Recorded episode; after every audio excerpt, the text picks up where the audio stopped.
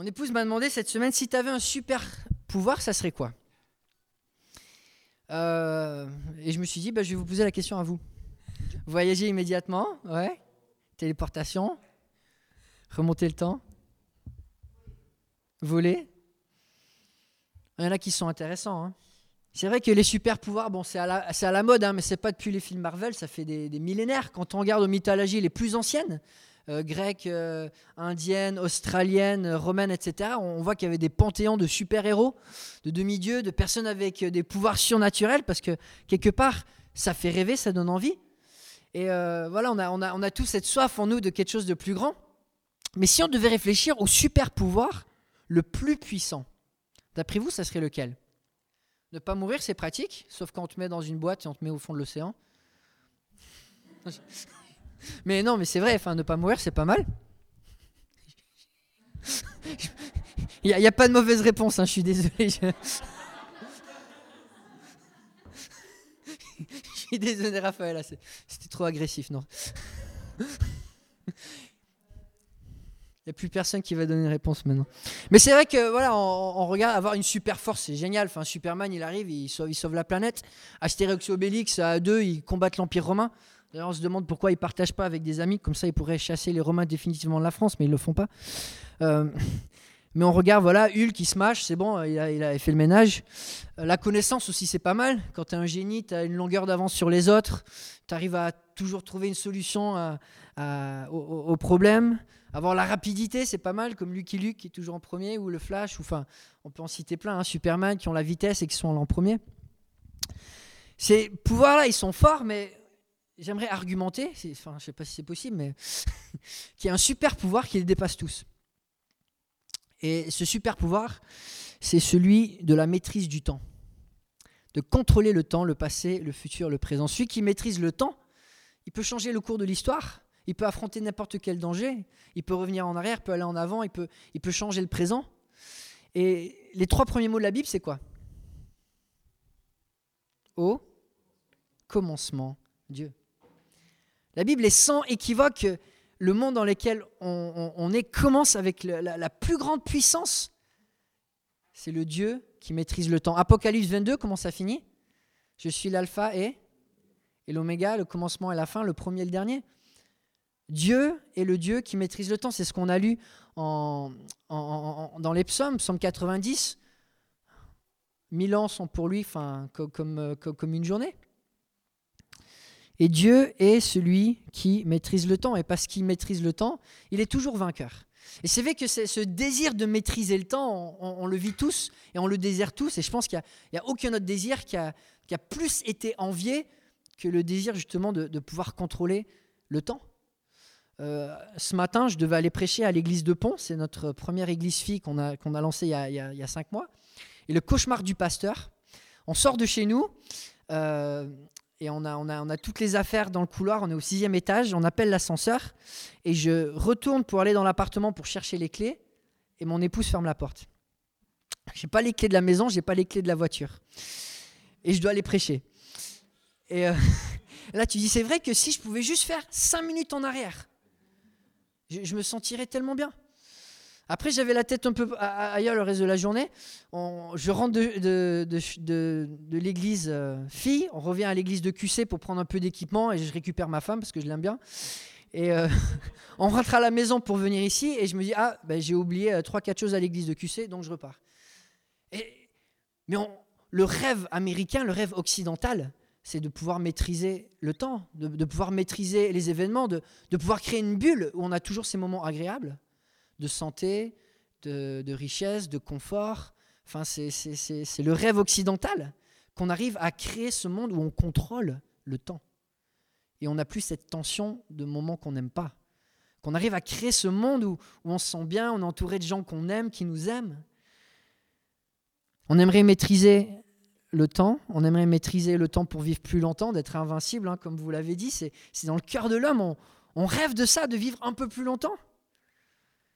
Pourtant, Moïse dit, ouais, 70 ans, 80 ans, on s'enorgueille un peu, mais on va pas très loin par rapport à Dieu. On aimerait maîtriser le temps pour revenir en arrière, changer peut-être le cours de l'histoire, supprimer Hitler, supprimer des erreurs qu'on a fait. On aimerait pouvoir faire ces choses-là. Mais le pouvoir de maîtriser le temps, on le voit dans la Bible, c'est le pouvoir de Dieu. Au commencement, Dieu. À la fin, je suis l'alpha et l'oméga. L'homme n'est que poussière, nous dit Moïse. Sa vie n'est que fumée. Mais Dieu est le seul qui maîtrise le temps. Et parce qu'il maîtrise le temps, il gagne dans l'absolu. Et ce que Salomon nous présente ici au chapitre 3 de l'Ecclésiaste, et là on va, tourner aujourd'hui, on va regarder, c'est cette question, quel est l'avantage du temps qui passe? Et il a posé plusieurs questions jusqu'ici dans les premiers chapitres qu'on a regardé, quel est l'avantage de nos efforts? Ça change quoi? Qu'on se lève le matin, qu'on travaille, demain on devra faire la même chose. Sans Dieu, ça sert à rien. Quel est l'avantage de la sagesse humaine? Tu peux être plus intelligent qu'un homme stupide, on va tous mourir d'une manière stupide. La, mort, c'est stupide, que ce soit une bactérie, un virus, un cancer, un accident. La mort, c'est stupide. Tu as beau être intelligent et sage, tu vas mourir d'une manière stupide. Quel est l'avantage de la sagesse humaine? Sans Dieu, il n'y en a pas. Quel est l'avantage du plaisir? Nous a présenté Daniel. Ça sert à quoi d'avoir tous les plaisirs du monde? Si tu n'as pas Dieu, tu te sentiras quand même vide. La dernière fois, on a regardé quel est l'avantage de l'indépendance. Ça sert à quoi d'être au contrôle de la vie? Et Salomon, il a, dit, j'ai essayé d'être roi, de, briser tous les murs, de sortir de toutes les boîtes, et j'ai pas pu. J'ai pas pu être au contrôle de ma vie. Sans Dieu, euh, la vie n'a pas de sens. Tu peux prétendre avoir toutes les libertés du monde. Sans Dieu, tu peux pas avoir de sens. Et à chaque question qu'il pose, la même réponse revient. Dieu est Dieu et nous, on n'est pas Dieu. Et Dieu a sa place et nous, on a une place qui est différente que ce soit en matière de l'ordre que Dieu a établi, que ce soit en matière de la volonté que Dieu a pour le monde, et que ce soit aussi en mesure du temps qui passe. Notre temps ne nous appartient pas. Le temps appartient à Dieu qui, lui, est le maître du temps. Et la question que Salomon pose, il va donner la même réponse une fois de plus, c'est que face au temps qui passe, la seule solution face à ce vide, ce cycle répétitif et vide, bah, c'est de faire confiance à Dieu, de dépendre de lui et de le suivre. On est arrivé à la fin du chapitre 2 et c'est vrai que quand tu arrives à la fin du chapitre 2, Ecclésiaste, tu es vide. tu es complètement vide. Et Salomon, il dit, mais on a tout essayé, et, sans Dieu, mais je me sens complètement à plat. Aucune carrière, aucune richesse, aucune relation, aucun plaisir comble sans Dieu. Et Salomon, ce que j'aime avec son livre, c'est qu'il nous fait ressentir ces vérités. Il nous fait ressentir à quel point sans Dieu on est vide. C'est pas juste intellectuel il te le fait sentir dans tes tripes. Et là, au chapitre 3, il va nous montrer encore un autre contraste, que sans Dieu, il n'y a pas une seconde de cette terre qui a un sens. Mais avec Dieu, chaque seconde a un sens magnifique. Dieu est le maître du temps. Donc je vous invite à ouvrir vos Bibles ou à suivre avec moi Ecclésiaste chapitre 3, versets 1 à 15. Nous lisons la parole de Dieu. Il y a un moment pour tout et un temps pour toute activité sous le ciel.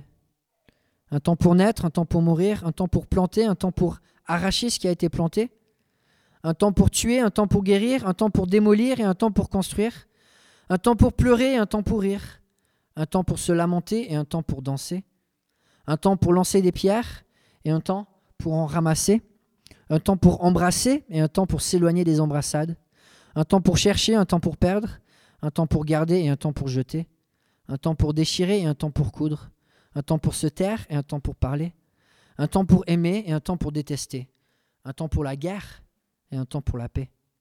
Mais quel avantage celui qui agit retire-t-il de la peine qu'il se donne J'ai vu quelle occupation Dieu réserve aux humains, il fait toutes choses belles au moment voulu. Il a même mis dans le cœur, dans leur cœur, la pensée de l'éternité, même si l'homme ne peut pas comprendre l'œuvre que Dieu accomplit du début à la fin. J'ai reconnu que leur seul bonheur consiste à se réjouir et à bien agir pendant leur vie, et que si un homme mange, boit et prend du plaisir dans tout son travail, c'est un cadeau de Dieu. J'ai reconnu que tout ce que Dieu fait durera toujours, sans qu'on puisse ajouter ou enlever quoi que ce soit, et que Dieu agit de cette manière afin qu'on éprouve de la crainte devant lui. Ce qui existe a déjà existé, tout comme ce qui existera, et Dieu ramène ce qui est passé. On ne pourrait pas présenter un contraste plus clair entre la maîtrise euh, de l'homme qu'il a sur le temps, qui est absolument nulle, et la maîtrise de Dieu, qui est éternelle, présent, parfait futur. Et Dieu maîtrise absolument tout du temps qui passe. Et c'est le but de Salomon dans l'Ecclésiaste. Il met l'homme à sa place, il met, Dieu, à sa place. Et notre place sans Dieu, c'est la place d'une créature, elle n'est pas grande. Mais quand on comprend la place de Dieu, c'est alors qu'on comprend que la place de l'homme avec Dieu, elle est belle. Dans ce passage, voilà, Salomon va, nous rappeler ben, quelle est la place de l'homme et puis quelle est la place de Dieu ensuite. Il nous remet à notre place. Il nous, rappelle l'absurdité de vouloir contrôler notre vie, de, penser qu'on peut créer cette bulle de bonheur où il n'y a plus d'épreuves, il n'y a plus de tension, il n'y a plus de malheur. C'est tout simplement pas la réalité de notre existence, peu importe notre sagesse, peu importe notre, richesse, peu importe nos connexions, on n'est pas à l'abri de, des temps qui passent. On est dans un monde qui est en tension, un, monde dans lequel il y a le péché, il y a le jugement, et Dieu dit qu'il y a un temps pour tout, et nous sommes dans un cycle qu'on ne contrôle pas. Un temps pour naître, un temps pour mourir. C'est pas très populaire, on parle très peu de la mort. On, parle plus des naissances, des nouveaux départs, des renouveaux. La mort, on, la renie, on, l'ignore, on la met de côté dans la société, on en parle de moins en moins. Pourtant, la Bible nous dit que la mort, ben, c'est une conséquence du monde déchu, et Dieu, il a envie qu'on se rappelle qu'on fait partie d'un monde déchu. Et même Salomon, chapitre 7, va nous rappeler que la mort est l'un des meilleurs enseignants qu'on a. Et quand je fais des enterrements, et qu'on s'apprête à mettre le cercueil en terre, je lis très souvent ces versets, Ecclésias 7, 1 à 2. Une bonne réputation vaut mieux qu'un bon parfum, et le jour de la mort que le jour de la naissance. Mieux vaut se rendre dans une maison de deuil que dans une maison de festin, car telle est la fin de tout homme, et celui qui est en vie peut ainsi se mettre à réfléchir. On vit dans un monde où Dieu a choisi que la mort serait un des meilleurs enseignants qu'on pourrait avoir. La mort, elle nous met à notre place. La mort nous rappelle à quel point on est insignifiant face à l'éternité, à quel point on, on contrôle rien, à quel point le, le fait qu'il y a vraiment un temps pour tout est réel et ça nous dépasse, à quel point la vie sur Terre est passagère. Et c'est souvent face à cette mort qu'on aimerait justement maîtriser le temps, pouvoir revenir en arrière, pouvoir contrôler, peut-être dire une dernière parole à une personne qui est partie ou, changer les circonstances qui ont créé que la mort est survenue. Et pourtant, Dieu, dans sa sagesse, nous dit que dans ce monde déchu, la solution qu'il a, c'est qu'il y a un temps pour tout. Il y a un temps pour planter, un temps pour arracher ce qui est planté. C'est comme ça dans les moissons, chaque année, tu plantes et puis quand ça a poussé, tu arraches. Et euh, mais c'est aussi dans, dans, les domaines de la vie, c'est pareil. Là, on est en train de planter une église, c'est génial mais il y a même pas 500 mètres de l'église de QC, euh, où je, prêche le matin, il y a une église qui vient d'être démolie. Ça m'en va dire, il y, a, un temps pour construire, un temps pour démolir. Et là, on se réjouit que notre église, commence, mais il n'y a aucune église euh, plantée du jour des apôtres qui est encore en vie. Elles ont toutes disparu. Aujourd'hui, c'est un jour pour planter, mais un jour, ben, chaque église va aussi mourir. Et que ce soit dans les églises, que ce soit au travail, on est toujours en train de faire le tri de, de ce qui a replanté ou de ce qui a arraché, parce que c'est les anciennes générations qui ont fait, et ça marche plus, ou ça marchait bien, mais il faut replanter à nouveau. Il y a ce cycle dans lequel on est constamment plongé. Et seulement on va dire, il y a un temps pour tuer, un temps pour guérir. Ça non plus, c'est pas trop populaire, euh, sauf si vous aimez un beau steak. Et j'ai un ami qui disait, de toute façon, Dieu, si vous voulez pas qu'on mange la viande, ils n'auraient pas fait les animaux à base de viande. Euh, parce que c'est bon. Mais la vie, c'est un cercle vicieux. Tu, tues le temps et le temps te tue. Et tu es coincé là-dedans. Et puis, Salomon va dire il y, a un temps pour guérir, c'est-à-dire qu'il y a aussi un temps qui n'est pas pour guérir.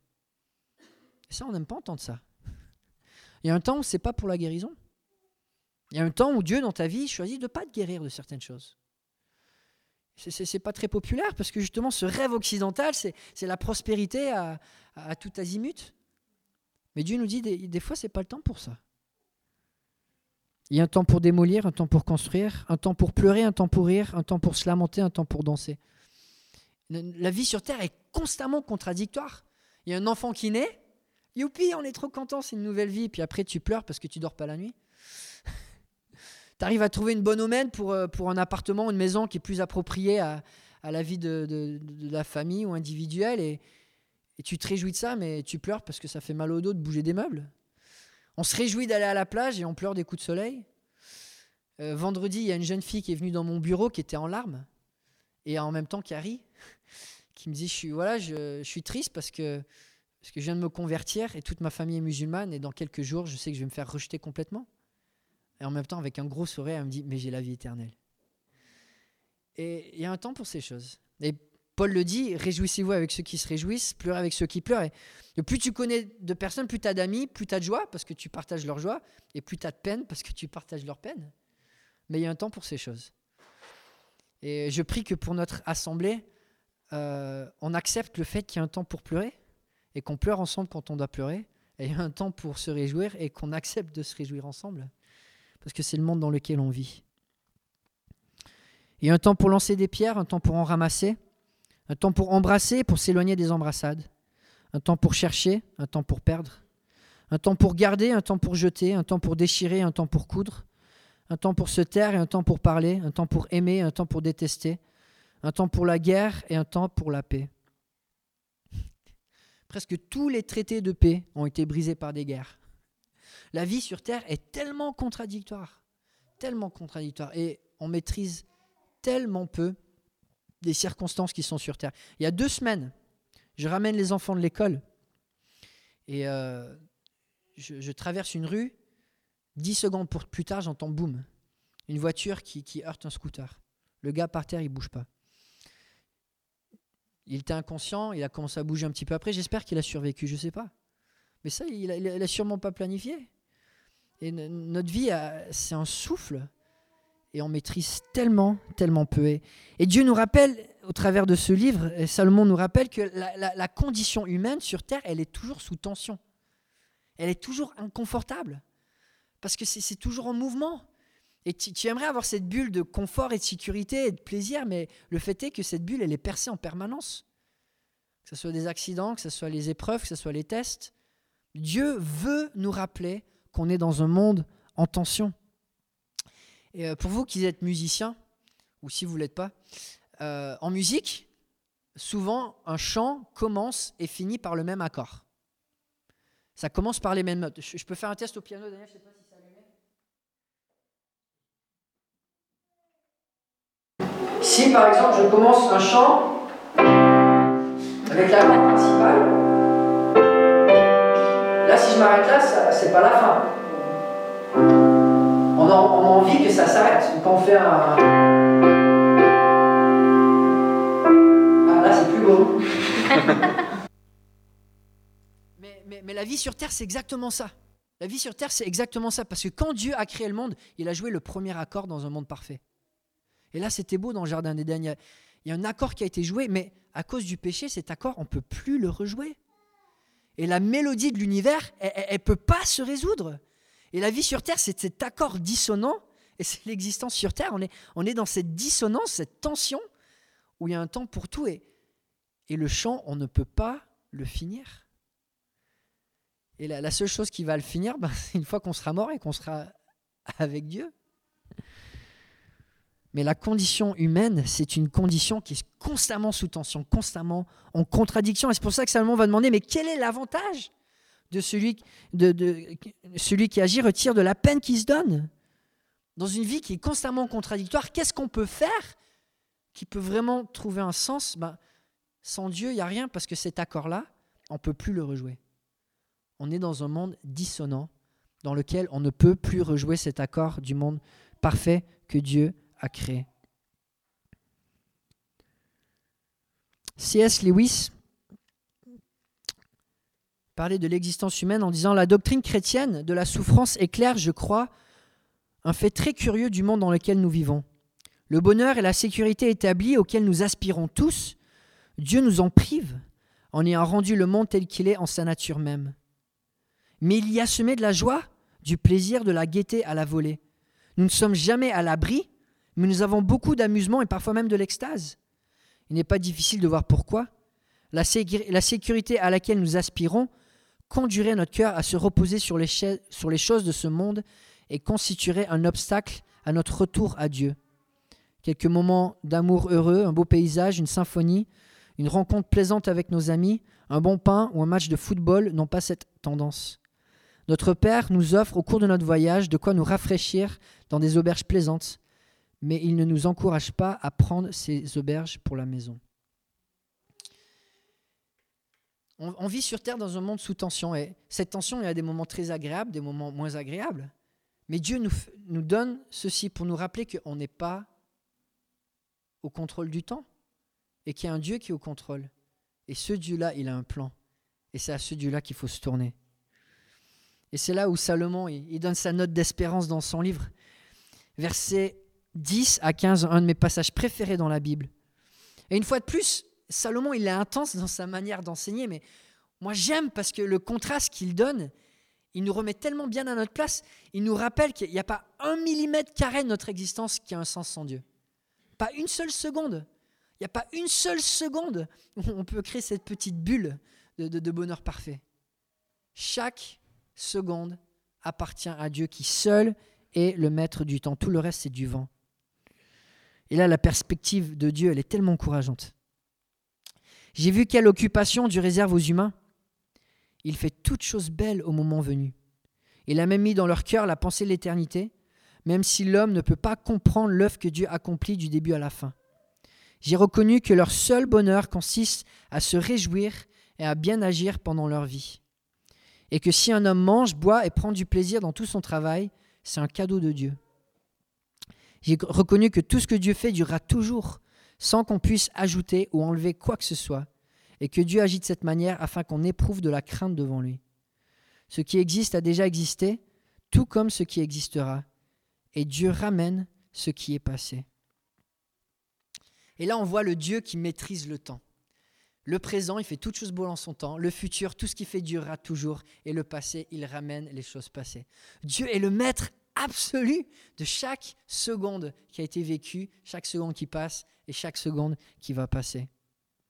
Et on le sait, Dieu Tout-Puissant, il a, il a tous les pouvoirs, mais de se rappeler à quel point c'est merveilleux d'avoir un Dieu qui contrôle le temps, c'est quelque chose que Salomon a envie de nous réconforter avec ses vérités. Et Dieu maîtrise le présent. Dieu fait en sorte que chaque situation concourt à notre bien. Dieu rend chaque chose belle en son temps. Il n'y a pas une seconde de perdu pour Dieu dans son plan.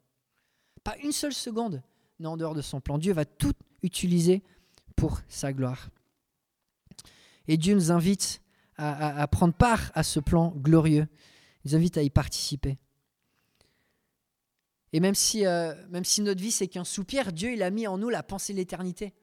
Il nous a donné cette soif de, vouloir goûter à quelque chose d'infini. Et c'est aussi ça qui nous frustre. Parce que quelque part, on sait que, cet accord-là, là, qui, va, résoudre la tension, on, a envie de l'entendre, on a envie de le vivre. On a envie de se replonger dans un monde parfait comme c'était au début. Et même mieux encore maintenant qu'on connaît Dieu. Et Dieu nous rappelle que il va faire en sorte que chaque situation concourt à notre bien, qui va rendre chaque chose belle en son temps. Un jour, il va apaiser la tension dans laquelle on vit. Et la, vie sur Terre, je ne sais pas si je vous ai déjà montré cette illustration, mais sur Terre, on n'a qu'un petit zoom sur ce que Dieu fait. Comme, le dos d'une tapisserie où tu vois des fils de couleurs, tu vois, tu vois pas vraiment de design, pas vraiment de forme. Et, c'est vraiment confus des fois la vie sur Terre. On a la pensée de l'éternité, mais seulement dit, on ne comprend pas l'œuvre de Dieu du début à la fin. Et si je devais résumer quel est le but de ma vie sur Terre, dans le plan infini de Dieu, je ne sais pas là où Dieu va m'utiliser le plus dans ma vie. Je sais pas. Et là, notre vie, des fois, ce qu'on voit, c'est euh, des couleurs qui sont confuses parce qu'on n'a pas la vue d'ensemble que Dieu lui a dans sa sagesse et dans sa maîtrise du temps qui est éternel. Euh, une, une, illustration scientifique, c'est comme si notre vie sur Terre, c'est une paire d'acides aminés dans le code génétique du monde parfait que Dieu fait. On est juste une petite portion. Et Dieu est en train de créer quelque chose et un jour on pourra voir ça. Mais parce que nous voyons qu'en partie, il n'y a que deux choix possibles. Soit on fait confiance à Dieu, ou soit comme Salomon l'a exprimé au, chapitre 2, ben, on se met en colère, on haït la vie, on, se donne au désespoir. Mais ce qui est beau avec Dieu, c'est que même si euh, on ne comprend pas euh, ce que Dieu fait à chaque moment, Salomon va nous le dire plus tard que le seul bonheur de l'homme, versets 12 et 13, consiste à se réjouir et à bien agir pendant la vie de l'homme, et que si un homme mange, boit et prend du plaisir dans tout son travail, c'est un cadeau de Dieu. Et c'est magnifique que Dieu arrive à, nous communiquer un bonheur véritable, même dans les choses les plus simples de la vie. Parce qu'avec lui, ça a un sens, un sens qui est éternel. On s'appuie sur l'homme, Salomon le dit, l'homme il n'a rien compris du début à la fin. Enfin, tu regardes le premier chapitre de, enfin le troisième chapitre de la Bible, l'homme va se rebeller, il a un monde parfait devant lui et il choisit de pécher. Ah ben, il n'a rien compris. Mais on se dit peut-être avec un peu d'expérience, il ira mieux. Alors on va vers la fin, Apocalypse chapitre 20. Jésus a régné pendant mille ans, c'est le bonheur sur terre. Jésus règne avec justice, avec droiture. Il a chassé Satan, le tentateur, le péché a, disparu. Et puis mille ans plus tard, Satan revient. La plus grande rébellion de l'histoire de l'humanité avec une armée de Gog et Magog entraînée par Satan, plus grande, plus nombreuse que les grains de sable de la mer. Du début à la fin, l'homme, il n'a pas compris. Parce qu'on veut voir dans notre propre génération avec notre petit zoom. Mais Salomon nous rappelle, Dieu maîtrise le présent. Il n'y a rien dans le présent qui n'a pas de sens. Parce que Dieu est en train de construire quelque chose. Mais il maîtrise aussi le futur. Tout ce que Dieu fait durera toujours. Ça, c'est un de mes versets les plus enfin, préférés de toute la Bible. J'y trouve tellement de réconfort que tout ce que je fais pour Dieu, tout moment d'obéissance, tout moment de dépendance, tout moment où, je suis Dieu, où je l'adore, où, je vis pour lui, il y a une récompense éternelle, que ce soit en faisant la vaisselle, que ce soit en, servant dans l'église, que ce soit en, donnant une parole d'encouragement ou euh, voilà, une parole de sagesse à un enfant. Enfin, tout ce qu'on fait pour Dieu, tu as une récompense qui est éternelle parce que si ça vient de Dieu, ça durera toujours.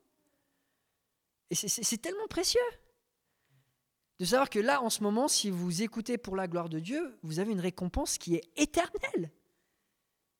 Parce que c'est une œuvre divine. Et Dieu, il a, une bénédiction, il y a des fruits qui vont en découler pour toute l'éternité. Et là, Salomon, il nous rappelle, mais il n'y a aucune seconde de notre vie qui ne mérite pas d'être offerte à Dieu. Parce que nous, on ne maîtrise pas, et Dieu maîtrise parfaitement. Parce que Dieu contrôle le futur. Paul nous, appelle à vivre avec sagesse. Faites donc bien attention à la façon dont vous vous conduisez. Ne vous comportez pas comme des fous, mais comme des sages. Rachetez le temps, car les jours sont mauvais. C'est pourquoi ne soyez pas stupides, mais comprenez quelle est la volonté du Seigneur.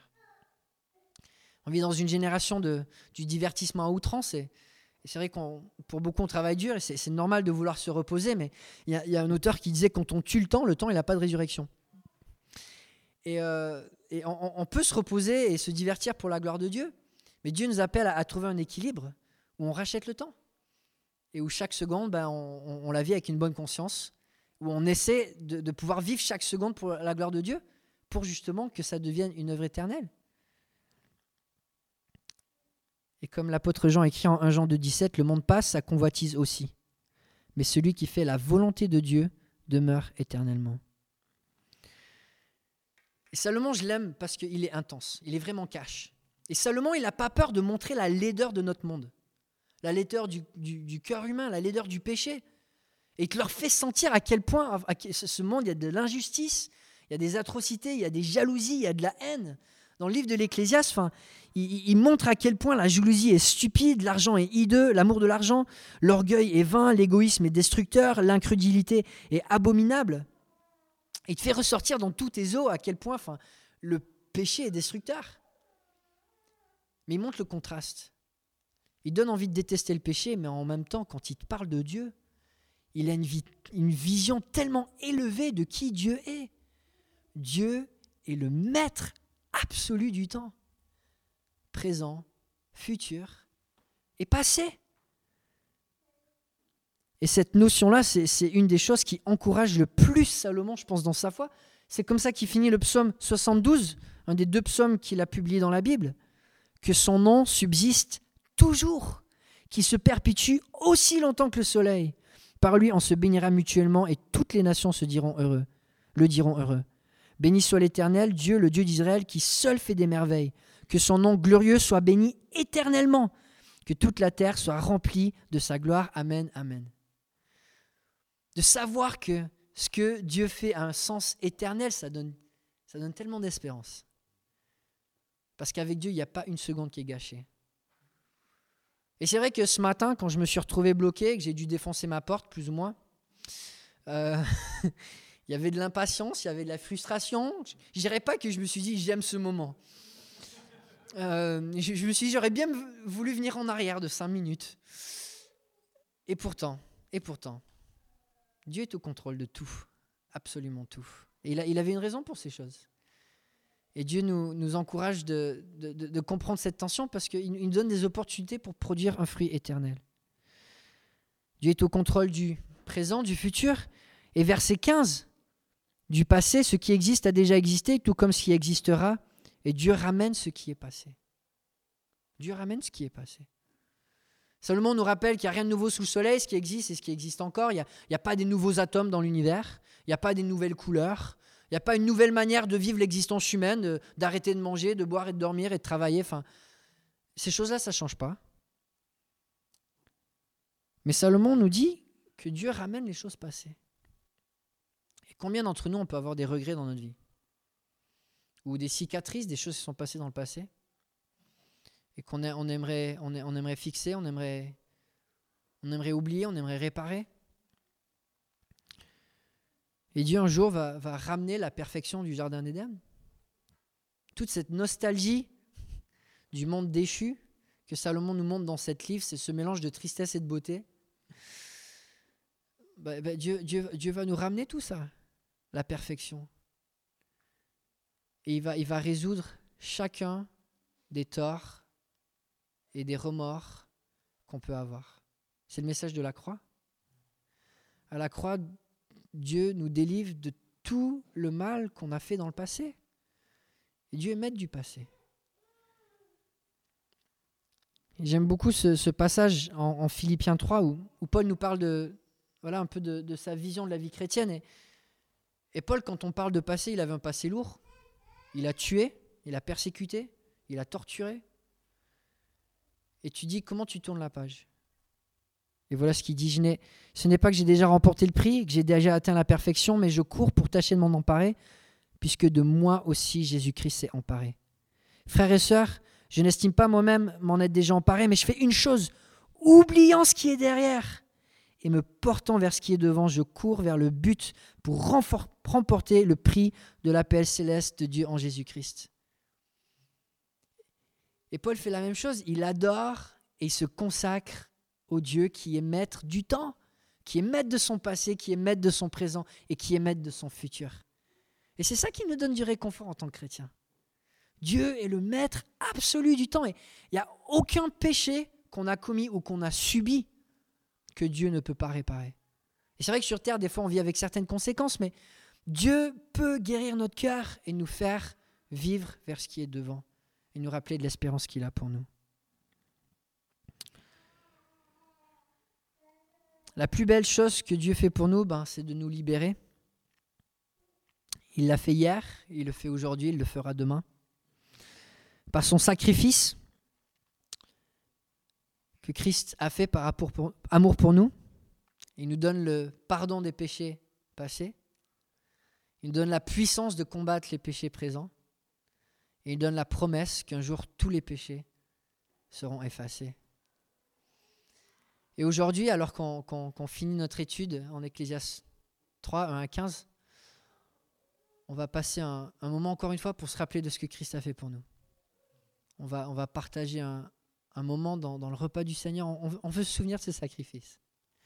À la croix, Dieu, le maître du temps, nous a donné la solution pour notre présent, pour notre futur, pour notre passé.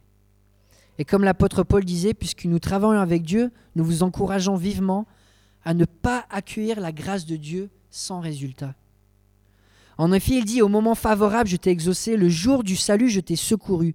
Voici maintenant le moment favorable, voici maintenant le jour du salut. Et Dieu qui est maître des temps est maître de maintenant. Et ce moment qu'on vit maintenant est un moment où Dieu veut nous partager la puissance de son salut. Il a envie de nous rappeler la puissance de l'évangile, la puissance de la croix. Et si vous n'avez pas vécu intérieurement cette transformation de l'évangile, je, vous encourage à, à, donner votre vie à Christ. Mais si vous êtes chrétien, enfin, on veut vivre de cette puissance. On veut se rappeler de ce que Christ a fait pour nous.